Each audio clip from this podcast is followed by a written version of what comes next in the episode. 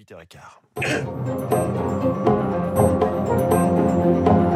Radio Classique, les stars de l'info avec François Geffrier. Les stars de l'info ce matin avec François Gémen. Bonjour. Bonjour. Bienvenue sur Radio Classique. Vous êtes politologue, vous êtes membre du GIEC, le groupe d'experts sur le climat. Plus de 50 degrés aux États-Unis euh, hier dans la vallée de la mort. Un dôme de chaleur dans le sud de l'Europe, des incendies euh, majeurs au Canada. Est-ce que cette planète euh, qui nous héberge est en train de devenir inhabitable sous nos yeux et de notre vivant? Ah, il est clair que c'est la grande question qui est posée par le changement climatique, c'est celle de l'habitabilité. Dans quelles conditions allons-nous pouvoir habiter certaines zones de la planète? Et, je pense qu'on n'a pas encore pris pleinement la mesure des transformations que cela va entraîner sur l'habitat, sur la santé publique, sur la démographie. Il est certain que des phénomènes de vagues de chaleur, de dômes de chaleur comme celui qu'on connaît actuellement le sud de l'Europe, eh bien, ce sont des phénomènes qui vont devenir plus fréquents et plus intense. A fortiori, ces quelques prochaines années, parce que nous le savons, nous, nous sommes dans un épisode El Niño, qui est un épisode euh, météorologique, qui n'a rien à voir avec le changement climatique, mais qui va accentuer les vagues de chaleur. Alors vous avez évoqué plusieurs sujets, si je reprends un petit peu euh, les uns après les autres, d'abord ces incendies au Canada sont un marqueur euh, pour vous de, de, du, du dérèglement climatique. On doit s'attendre à voir la même chose en France aussi, des, des méga-feux, comme on dit. Bien sûr, nous l'avons déjà vu euh, l'été dernier avec des incendies très importants que les pompiers avaient parfois du mal à neutraliser. Alors on n'est pas allé en Aquitaine, euh, on n'est pas allé l'an dernier jusqu'à parler de méga-feux parce que les méga-feux, ce sont des incendies qui se régénèrent eux-mêmes et qui détruisent complètement toute la biodiversité, y compris dans les couches superficielles du sol. Mais il est tout à fait possible que nous ayons des méga-feux en France dès cet été c'est pas juste une question de, de, surface. On se dit que le Canada, c'est évidemment plus vaste, euh, avec des, des, zones totalement inhabitées. Et, non, c'est pas une question de surface. Ce qui caractérise un méga feu, c'est pas son, son amplitude en surface, c'est son intensité, euh, même de façon locale. Donc c'est pas du tout une question de surface. On se souvient donc du dôme de chaleur. Là, euh, également, c'était au Canada euh, il y a quelques mois. Cette fois, on l'annonce donc pour l'Europe en ce moment, cette semaine, avec de l'air chaud venu du Sahara. En quelque sorte, on a l'impression que les choses se mélangent. C'est-à-dire que le Sahara, évidemment, dans notre imaginaire collectif, c'est une zone totalement désertique et, beaucoup trop chaude, euh, on, s'en récupère une partie de, des, caractéristiques. C'est comme si vous voulez, c'est comme si le climat remontait de plusieurs centaines, voire de plusieurs milliers de kilomètres, et donc ça veut dire que des, des villes qui étaient jusqu'ici avec un climat relativement tempéré devront s'habituer à vivre demain avec un climat méditerranéen, tandis que les villes méditerranéennes devront s'habituer à vivre avec un climat aride. Et ça, c'est tout de suite finalement. Ah ça c'est on en voit déjà les, les, les premières conséquences. Aujourd'hui c'est un mouvement qui va se poursuivre et qui va s'amplifier. Mmh. Ce sur quoi je veux insister ce matin, c'est sur le fait que nous ne devons pas considérer ces événements comme des événements exceptionnel. C'est vraiment désormais quelque chose qui est tendanciel, qui est engagé, qui va se multiplier et s'intensifier à l'avenir.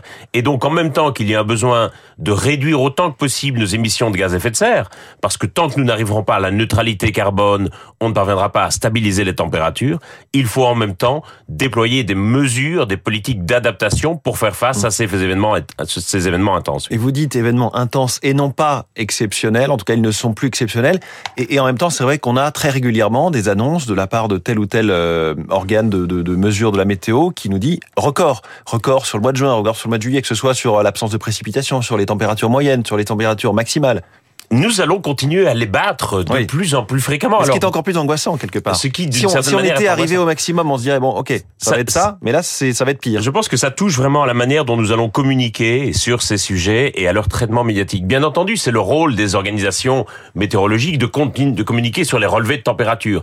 Et bien entendu, ces relevés de température vont être des relevés records. Pour autant, moi, je me suis un peu toujours un peu étonné quand je vois tous ces gens sur les réseaux sociaux qui sonnent l'alarme en disant ah nouveau record de température. C'est comme si on criait au feu, dans une maison qui est au feu.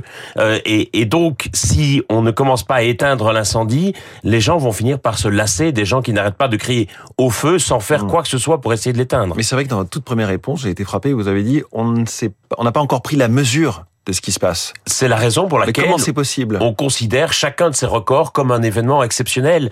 Et donc, en même temps, Je suis heureux évidemment que les médias consacrent du temps d'antenne à ces questions de changement climatique. Et en même temps, il faut bien réaliser que c'est quelque chose de tendanciel. C'est comme si vous faisiez couler de l'eau dans une bassine et que chaque matin vous vous étonniez que le niveau de l'eau soit plus élevé que celui de la veille. Mais tout de même, à vue de nez, à hauteur de non spécialistes, on a l'impression que certains des scénarios qui nous ont été prédits et communiqués par les experts arrivent non pas à ce fameux horizon 2050, voire au-delà, mais tout de suite quasiment. Bien est-ce sûr. est-ce qu'il y a cette accélération? Est-ce que les, les, les, les scénarios euh, sont finalement anticipés? Il y a d'une part un phénomène d'accélération qui fait que les choses se produisent plus rapidement que ce que nous l'avions envisagé et prévu. Et il y a d'autre part, je pense, un biais cognitif qui fait que nous avons souvent imaginé que les impacts c'était pour 2050, mmh. comme s'il n'allait rien se produire avant. tout d'un coup, de 2049 à 2050, ça allait nous tomber dessus. Exactement. Et donc on a mis une sorte de grande distance psychologique entre nous-mêmes et les impacts du changement climatique, comme si ces impacts étaient pour un futur lointain ou pour des pays distants, et comme si nous étions en quelque sorte immunisés face à ces impacts. On voit bien que ce n'est pas le cas. Alors tout de même, vous dites, on n'a pas encore pris la mesure. On a senti une forme de déclic l'été dernier. Justement, oui. il y a eu euh, ces euh, incendies euh, très importants en Gironde et dans les Landes. Euh, il y a eu ces trois voire quatre canicules réellement canicules, c'est-à-dire quand la température la nuit ne baisse pas en dessous d'une certaine température qui, qui dépend des qui dépend des zones. Un déclic, vous, vous l'avez senti vous en France? Oui, je l'ai senti de façon assez marquée. Ça a d'ailleurs été mesuré dans les sondages d'opinion. sur le dernier sondage Odoxa et FNH, 7 Français sur 10, 10 pardon, disent aujourd'hui ressentir les impacts du changement climatique dans leur quotidien. Donc c'est quelque chose qui véritablement s'est produit dans l'opinion. Pour autant, ne confondons pas connaissance ou ressenti avec action. Ce n'est pas parce que les gens ressentent les effets du changement climatique, ce n'est pas parce qu'ils se disent inquiets ou tracassés qu'ils vont forcément agir. Et ça, je crois que c'est très important. Est-ce que là, c'est euh, un peu l'effet du film Don't Look Up euh, avec euh, Leonardo DiCaprio où cette météorite va s'abattre sur la Terre, c'est avéré, tout le monde le sait, et finalement, les gens regardent le spectacle mais n'agissent pas pour l'éviter, alors que dans ce film, et on aurait des moyens de l'éviter. Il y a un peu de cela, sauf que comme on l'a dit, euh, une météorite qui s'abattrait sur la Terre, c'est un événement brutal et il ne se passe rien avant et mm. puis il ne se passe plus rien après. Dans le cas des impacts du changement climatique, c'est quelque chose de beaucoup de, de progressif et, et d'incrémental. Et donc quelque part, on accepte cette torture lente qui nous est faite. Oui, parce que nous avons l'impression que l'action climatique vient contrecarrer nos intérêts immédiats, nos intérêts ici et maintenant, pour générer des bénéfices ou éviter des risques plus loin dans le futur ou dans des pays distants. Et je crois que tout l'enjeu aujourd'hui de l'action climatique, c'est de montrer aux gens pourquoi ils ont intérêt à réduire les émissions de gaz à effet de serre ici et maintenant. Hum. Il y a quelque chose qui semble inéluctable. C'est ça qui nous pousse à ne pas agir. Vous parliez tout à l'heure de biais cognitifs. Il y en a sans doute beaucoup, mais ce sentiment que moi, à ma petite échelle, oui, je n'ai pas d'impact. Parce que nous avons volontiers tendance à voir le changement climatique comme un problème binaire. On se dit c'est gagné ou c'est perdu.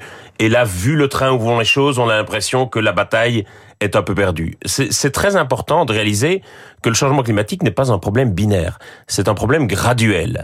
Ça veut dire que chaque dixième de degré va faire la différence et que donc de ce fait, chaque tonne de CO2 qui est envoyée ou pas envoyée dans l'atmosphère va faire une énorme différence. Et ça veut dire que chaque action à son niveau, va aussi faire une énorme différence. Des clics dans les têtes, vous parliez des sondages, des clics aussi euh, dans les actes du personnel politique ou pas? Depuis l'été dernier, on a cette fameuse planification écologique avec des tas de réunions et des annonces qui doivent arriver euh, sur, dans tous les domaines, hein, que ce soit l'énergie, les transports, la vie quotidienne, le logement, l'agriculture. L'idée de planification écologique est, est importante et intéressante et moi j'ai soutenu l'initiative quand elle a été annoncée parce que elle montre bien à quel point le changement climatique va avoir une énorme influence sur tous les sujets économiques, politiques ou sociaux qui vont structurer le 21e siècle. Qu'on parle de migration, de santé, de sécurité, de développement, d'agriculture, tous ces sujets vont être transformés par le changement climatique.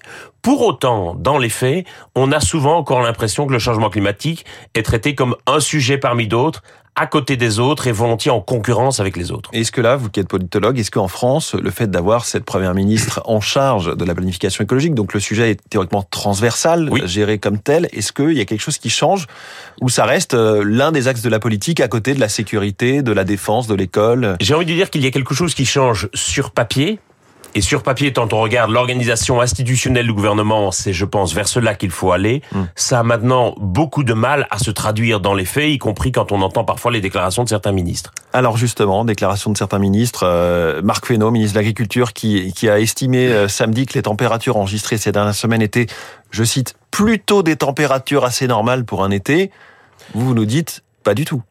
Alors pas du tout. Euh, ou alors il faut considérer que Marc Fesneau est déjà projeté dans le futur et considère que les températures de cet été constituent déjà la normalité euh, dans 10 ans ou dans 20 ans. Et c'est évidemment vers cela qu'on va.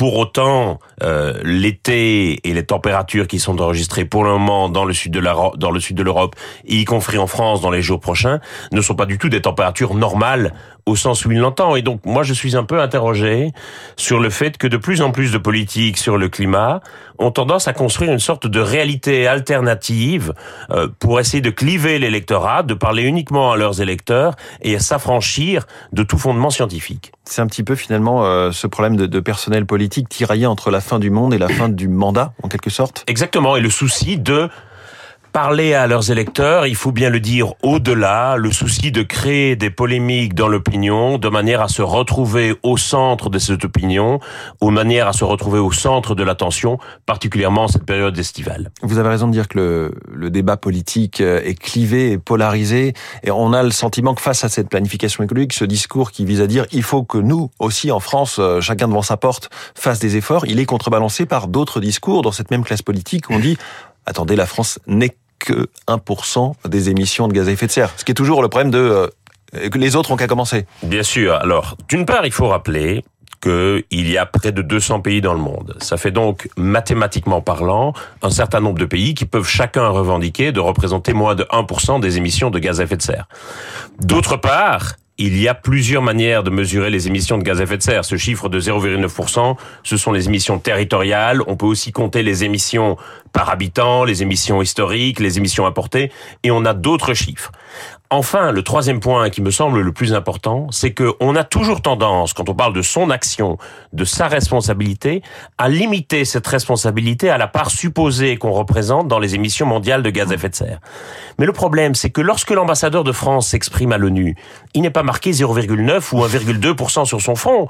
Les gens voient s'exprimer la sixième puissance économique mondiale, un pays avec un siège permanent au Conseil de sécurité de l'ONU, un réseau diplomatique qui n'a d'égal que celui du Vatican, et donc je crois que la manière dont on doit envisager la responsabilité, c'est par rapport à nos capacités, par rapport à ce que l'on peut faire, par rapport à l'avenir. Et au final, la question que chacun devra se poser, c'est est-ce que j'ai vraiment fait tout ce que j'ai pu? Et croire euh, à la force du témoignage, à l'effet d'entraînement, à la notion d'exemplarité. Absolument, qui est absolument essentiel, à la fois sur le plan diplomatique, parce qu'évidemment, il est illusoire d'attendre que les pays du Sud se mettent en marche s'ils voient que les pays industrialisés, qui sont les principaux responsables, ne font rien, mais aussi au niveau local. Moi, je vois aussi plein de collectivités, plein d'entreprises qui ont pris des décisions importantes, des changements radicaux. Je pense qu'il faut davantage les mettre en avant pour qu'on voit à quel point ça peut défricher un chemin dans lequel la majorité puisse s'engager ensuite. Un dernier mot, François Gémen, vous êtes donc au GIEC, le groupe d'experts intergouvernemental sur le climat. Vous êtes au départ d'une formation euh, plutôt de, issue des sciences politiques, vous êtes politologue. Est-ce que ça illustre le fait que euh, aujourd'hui il ne faut pas que des experts euh, scientifiques, j'allais dire le nez sur des microscopes, c'est totalement de la caricature, mais vous voyez ce que je veux dire? Tout à fait. Il faut aussi sur le des gens c'est pas des microscopes, c'est bien sûr des modèles, mais... des, modèles mathématiques, des, des supercalculateurs, mais est-ce que il faut aussi, comme vous, des gens qui agissent au niveau des politiques, fassent du lobbying évidemment positif, sachent parler? Je pense que Aujourd'hui, nous réalisons à quel point le changement climatique n'est pas seulement un problème environnemental, mais aussi un problème économique, social, politique majeur. Et que donc une nécessité d'un plus grand engagement des sciences sociales sur ces questions environnementales. Nous avons longtemps essayé de cloisonner un peu les disciplines, comme s'il y avait d'un côté les sciences naturelles qui expliquaient la Terre, et de l'autre les sciences politiques et sociales qui expliquaient le monde. Je pense qu'aujourd'hui, on se rend compte que cette distinction ne tient plus, ne tient plus dans la réalité des problèmes qu'il nous faut traiter, ni même scientifiquement. Euh, les gens s'imaginent souvent qu'au GIEC, par exemple, il n'y a que des climatologues. Euh, face à toutes les disciplines représentées au, GIEC, les climatologues représentent en réalité une minorité, et on se rend bien compte qu'aujourd'hui... C'est pas 1% quand même. Non, c'est pas... Donc, reprendre très clairement, c'est pas 1%, mais si on met les climatologues et toutes les autres disciplines, je dirais que c'est un tiers, deux tiers. Hmm. Euh, ça veut dire que toute une série d'enjeux liés au changement climatique, la manière dont il va affecter notre santé, la manière dont il va générer des conflits ou des migrations, la question des comportements, tous ces sujets demandent aujourd'hui un plus grand engagement des sciences sociales et c'est sans doute la nouvelle frontière de la connaissance qu'il nous faut franchir. Et on revient à la transversalité dont vous parliez tout à l'heure. Merci beaucoup François Gémen. Avec plaisir. Politologue, membre du GIEC.